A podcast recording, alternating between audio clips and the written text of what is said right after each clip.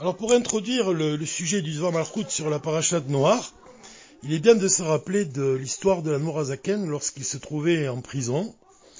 Le tsar a désiré lui rendre visite, mais il a voulu le voir en étant déguisé en pauvre. Il voulait pas dévoiler son identité. Il voulait pas dévoiler à la qu'il s'agissait du tsar lui-même qui venait lui rendre visite.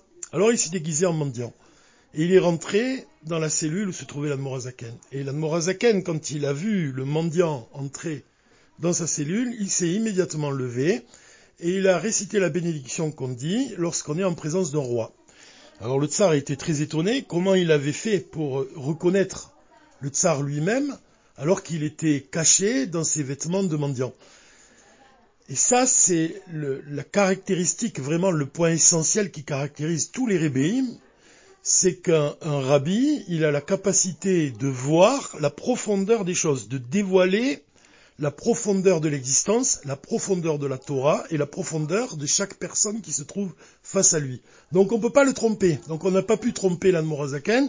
Et immédiatement il a vu le tsar et à travers ses vêtements de mendiant. Donc cette, cette histoire-là, on pourrait dire sous forme d'un chidouche que ça représente tout à fait la réalité d'aujourd'hui. C'est-à-dire que le monde tel qu'il a été créé, et en fait le, premier verset de la Torah qui parle de la création du monde, il y a écrit Bereshit bara Elohim. Le monde a été créé au moyen du nom divin Elohim. Et dans ce monde donc qui est matériel, Dieu il se cache dans la nature. D'ailleurs la valeur numérique du mot Elohim c'est la même valeur numérique que le mot Teva, nature. Ça signifie que le nom d'Availlé, il se cache dans le nom d'Elohim. Il est caché par le nom d'Elohim. Et ce qui nous apparaît aujourd'hui, c'est seulement un reflet de la lumière divine, puisque le nom d'Availlé, il représente justement l'essence de Dieu. Il représente la lumière qui se dévoilera au moment du Machiar, mais à présent, on n'a qu'un reflet de cette lumière et on ne ressent pas du tout la présence divine. Et donc, notre mission, c'est de dévoiler le nom d'Availlé qui est caché par le nom d'Elohim. Et ça, on y parvient par le, le, les commandements divins, par les mitzvot qu'on accomplit, par le fait d'étudier la Torah. Alors, quand on étudie la Torah ou quand on, accomplit une mitzvah, on dévoile le nom d'Availlé caché par le nom d'Elohim. En fait, comme on l'a dit, le premier verset de la paracha, Bereshit, c'est Bereshit bara Elohim et Hashamaim vetaharetz. Ça veut dire que c'est le nom d'Elohim qui est mis en évidence ici. Alors que la fin de la paracha Bereshit, le dernier verset de cette paracha, il y a écrit Et Noir trouva grâce aux yeux de Dieu, aux yeux d'Availlé. Donc comment on trouve grâce aux yeux de Dieu? C'est justement en en accomplissant les commandements divins, en étudiant la Torah. Et à ce moment-là, on dévoile le nom d'Availlé. C'est pour ça qu'il y a écrit et, Noir trouva grâce aux yeux d'Availlé, et il n'est pas écrit que Noir trouva grâce aux yeux d'Elohim.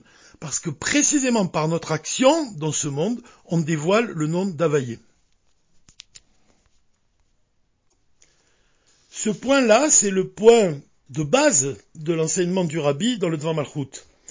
Puisque par notre action dans ce monde-là, en fait, on dévoile le nom d'Availlé caché par le nom d'Elohim, c'est le sujet de la parachate noire. C'est-à-dire que dans la parachate noire, il est mis en évidence que l'homme, il apporte à la création une perfection qui n'existait pas auparavant. C'est-à-dire que Bereshit, ça représente la création du monde par Dieu, et uniquement par Dieu, et la paracha noire, elle vient souligner l'action de l'homme dans ce monde. À partir du moment où un homme, il accomplit la volonté de Dieu et qui trouve grâce aux yeux de Dieu, il va faire un ridouche dans la création, il va apporter au monde une, perfection qui n'existait pas auparavant. Donc il s'associe, ça c'est un terme que le rabbi emploie souvent, l'homme s'associe à Dieu dans la création. Et c'est ça le point de la parachate noire.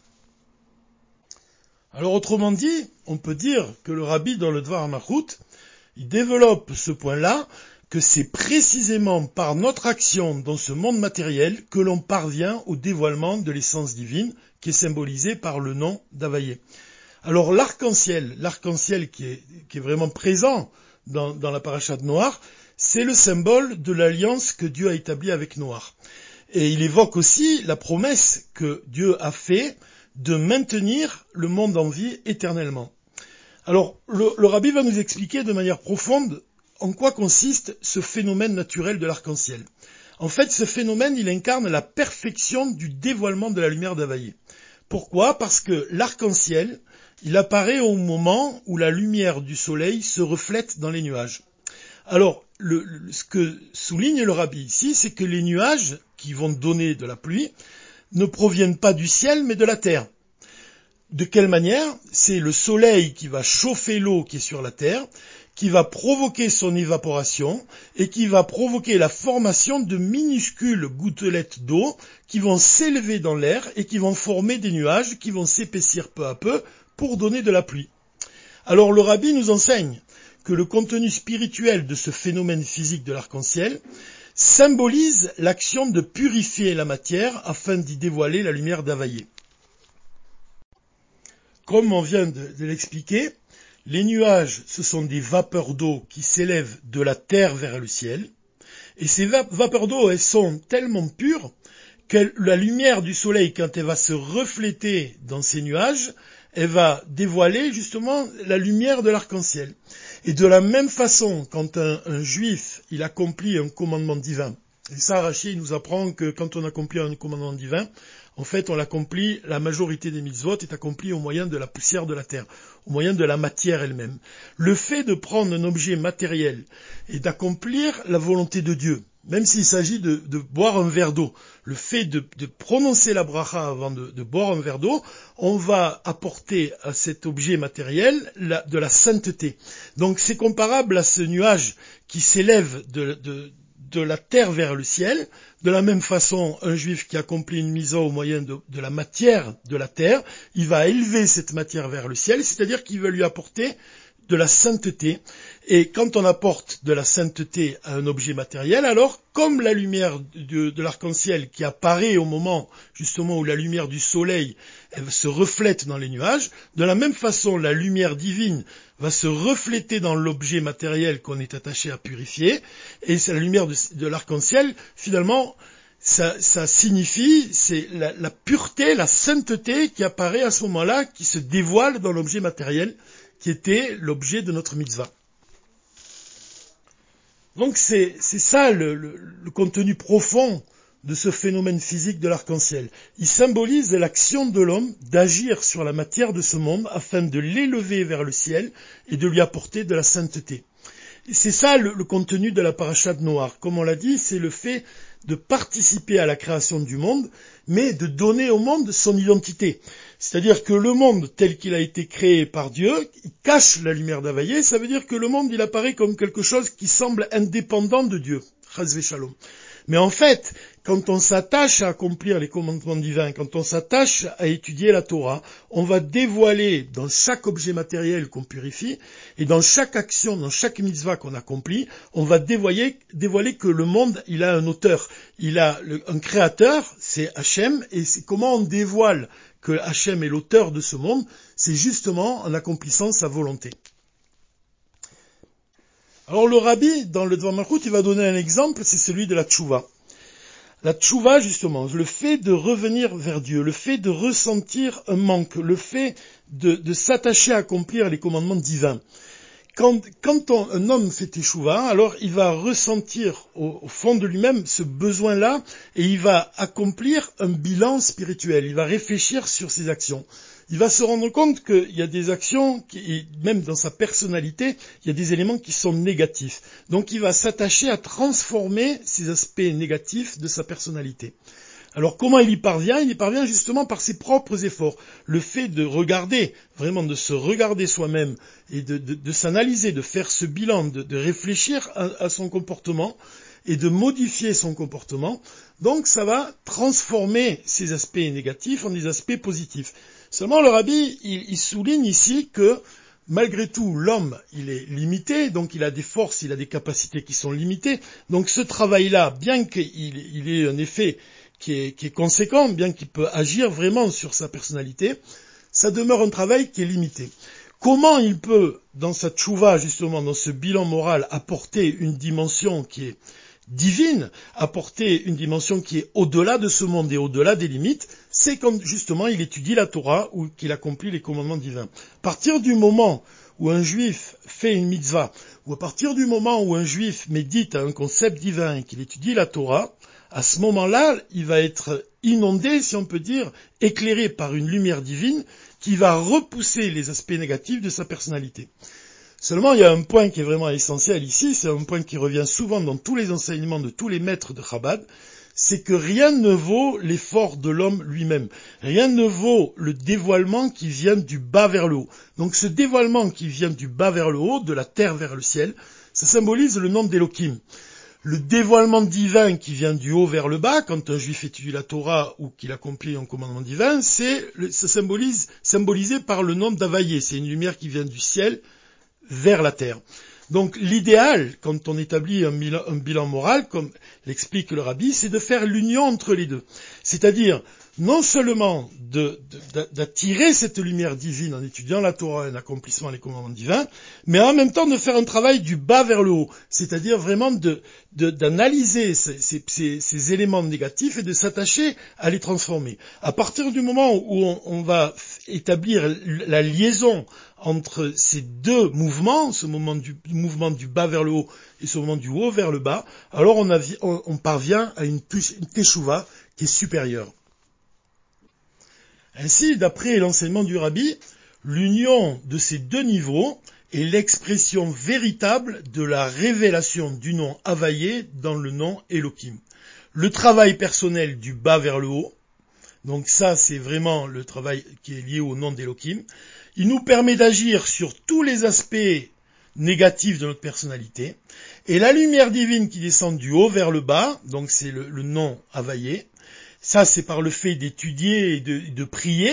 Ça vient parfaire nos efforts et ça vient nous transformer définitivement. Ça transforme l'obscurité des éléments négatifs de notre personnalité en lumière.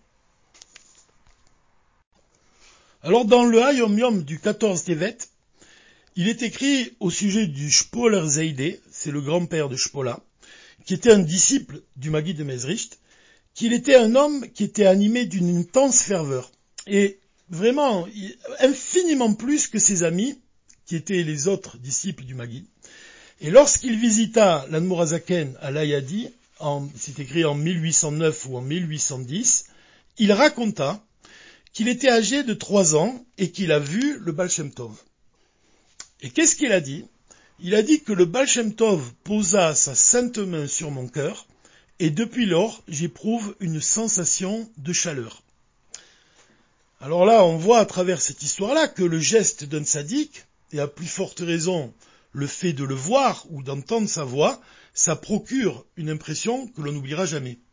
Mais en fait, on pourrait comprendre à travers cette histoire, encore une fois sous la forme d'un ridouche, de dire que quand le Baal Shem Tov va poser sa main sur le cœur de ce chassid, et que le chassid il va ressentir, il va avoir une impression qu'il n'oubliera jamais, qu'il va garder toute sa vie.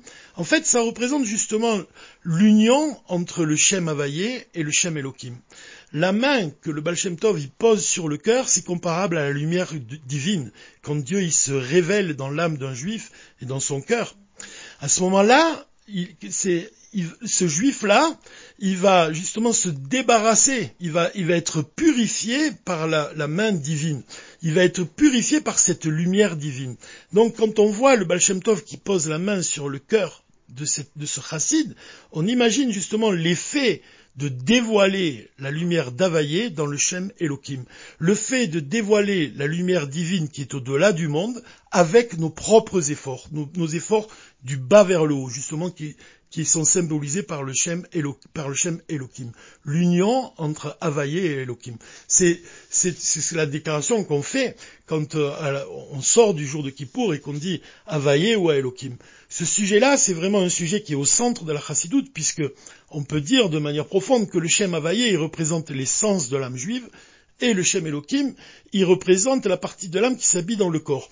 Tout l'enseignement du rabbi, il, est, basé là-dessus. Le rabbi nous, enseigne sans cesse qu'on doit dévoiler la force de l'essence de l'âme dans notre intellect, dans nos sentiments et dans nos actes.